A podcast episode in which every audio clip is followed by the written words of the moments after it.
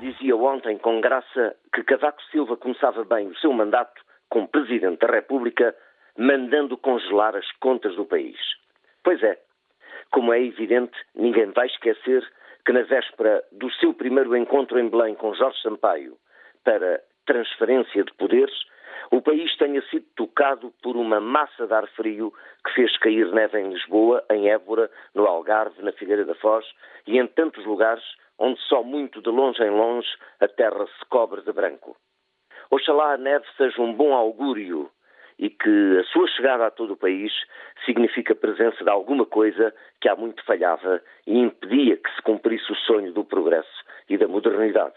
Quanto mais não seja para que o pobre esquiador português, Dani Silva, no estilo do desenrasca bem característico de Portugal, não tivesse de treinar nas estradas de asfalto de Almeirim para participar nos Jogos Olímpicos de Inverno.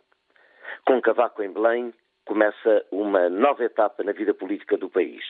Cavaco e Sócrates a remarem, espero que em mar calmo, para levar este talhão, como diz um amigo meu, aos trilhos da felicidade, que é um conceito político pouco usual por estes lados, a felicidade dos povos. Como Portugal é ainda um país estranho, uma espécie de entroncamento em Ponto Grande, onde há esquiadores que, por falta de neve, treinam na estrada asfaltada para concretizar o sonho dos Jogos Olímpicos de Inverno, como disse há pouco. Eis não quando, leio no 24 Horas, que Manuel Alegre, vice-presidente da Assembleia da República, líder de um movimento aberto, plural e transversal de cidadãos, usou a mesma artimanha a que tanto recorrem os portugueses. Uma falsa baixa médica. Alegre meteu a baixa para evitar a ida ao Parlamento e a maçada dos plenários, mas não se coibiu de reunir com os seus apoiantes, alguns deles fracionistas de sempre, para legitimar um movimento que se propõe renovar a praxis política, nomeadamente aquela que é praticada pelos partidos políticos.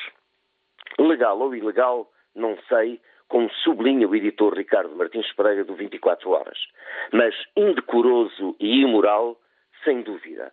Alegre que tanto criticou os partidos políticos, nomeadamente o seu, e reclamou uma renovação, refundação, uma reassunção de valores que foram ficando pelo caminho na trajetória da democracia, começou da pior maneira esta deriva do PS.